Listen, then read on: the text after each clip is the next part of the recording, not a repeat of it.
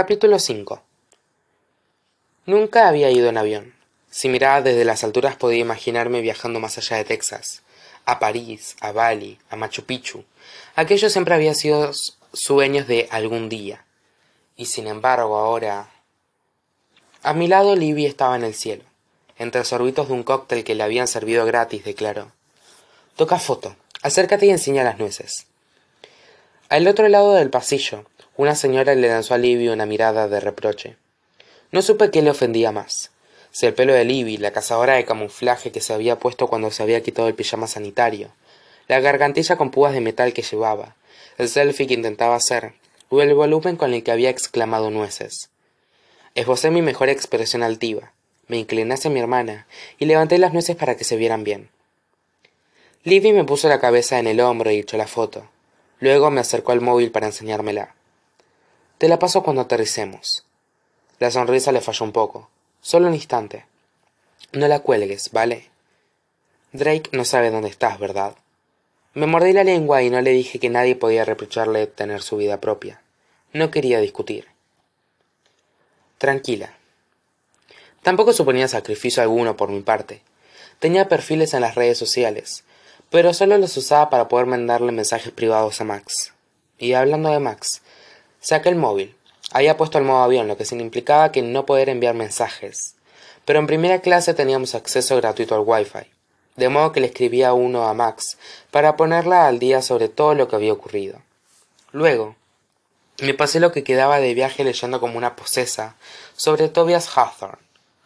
Se había hecho rico gracias al petróleo y luego había diversificado basándome en que Grayson Hawthorne había dicho que su abuelo era un hombre rico, y en el hecho de que los periódicos usaran la palabra filántropo, me había figurado que se trataba de un millonario.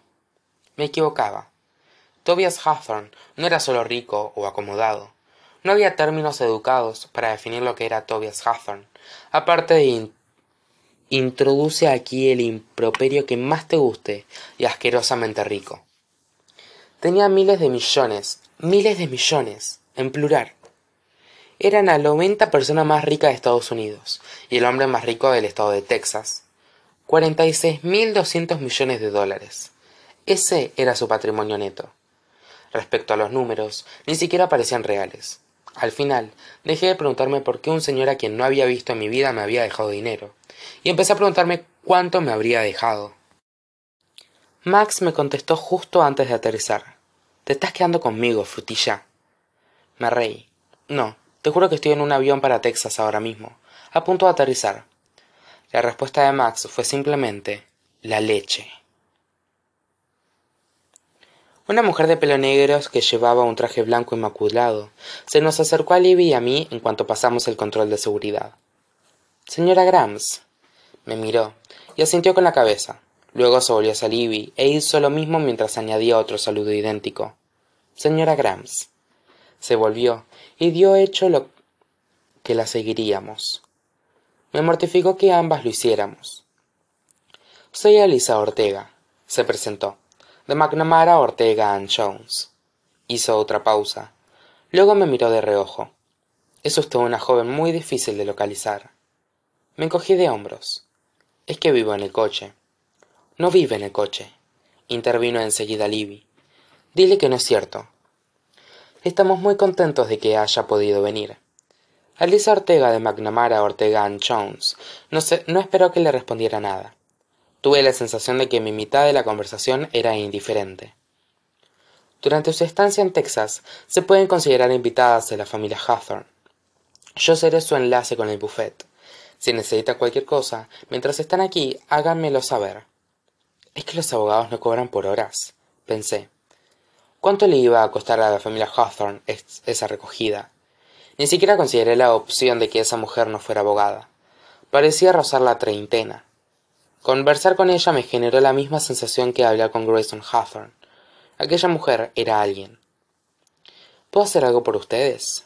preguntó Alisa Ortega mientras se dirigía hacia una puerta automática. Aunque pareció que la puerta no iba a abrirse a tiempo, Ortega no aflojó el paso ni un ápice. Esperé a responder hasta estar segura de que no iba a darse de bruces contra el cristal. ¿Qué tal algo de información? Tendrá que ser más específica. ¿Sabe qué pone en el testamento? quise saber no lo sé señaló un sedán negro que estaba estacionado junto al bordillo abrió la puerta trasera para que yo pudiera subirme entré y livy me siguió alisa se acomodó en el asiento del copiloto el del conductor ya estaba ocupado intenté ver al chofer pero no pude distinguir bien su rostro. Descubrirá usted lo que dice el testamento muy pronto aseguró Alisa con palabras tan claras e inmaculadas como el traje blanco no se atreva el diablo a ensuciarlo. Qué vestía como todos la lectura está prevista para poco después de su llegada a la casa hawthorne. No la casa de los hawthorne sino sencillamente casa hawthorne como si algún tipo de mansión inglesa se tratara con nombre y todo. Es allí donde nos hospedaremos preguntó Libby en la casa hawthorne. Nuestros billetes de vuelta eran para el día siguiente. Llevábamos equipaje para una sola noche. Tendrán que escoger sus dormitorios nos aseguró Lisa. El señor hawthorne compró el terreno donde se edificó la casa hace más de cincuenta años y pasó cada uno de esos años ampliando la maravilla arquitectónica que se construyó allí he perdido la cuenta del número total de dormitorios que hay pero ascienden a más de treinta. La casa hawthorne es algo fuera de lo común. Aquella fue toda la información que pudimos sacarle hasta el momento. Tenté a la suerte. Supongo que el señor hawthorne también era algo fuera de lo común. Supone usted bien repuso alisa y se volvió para mirarme. El señor hawthorne apreciaba a las personas avispadas una sensación sobrecogedora me embarcó al escuchar sus palabras casi como si fueran una premonición. Por eso me escogió pensé. Lo conocía usted mucho preguntó Livia a mi lado. Mi padre ha sido el abogado de tobias hawthorne desde antes de que yo naciera. Ahora el tono de alisa ortega no era autoritario. Hablaba con voz dulce. Pasé mucho tiempo en la casa hawthorne de niña. Ese señor no era solo un cliente para ella comprendí tiene idea de por qué estoy aquí quise saber. De por qué me ha dejado algo es usted ese tipo de personas con complejo de salvar el mundo repuso alisa como si fuera una pregunta de lo más normal. No dudé. Alguien apellidado hawthorne le ha destrozado la vida prosiguió Elisa. me le quedé mirando anonadada y luego me las arreglé para responder con más confianza que antes. No sonrió pero el gesto no le llegó a los ojos. Qué afortunada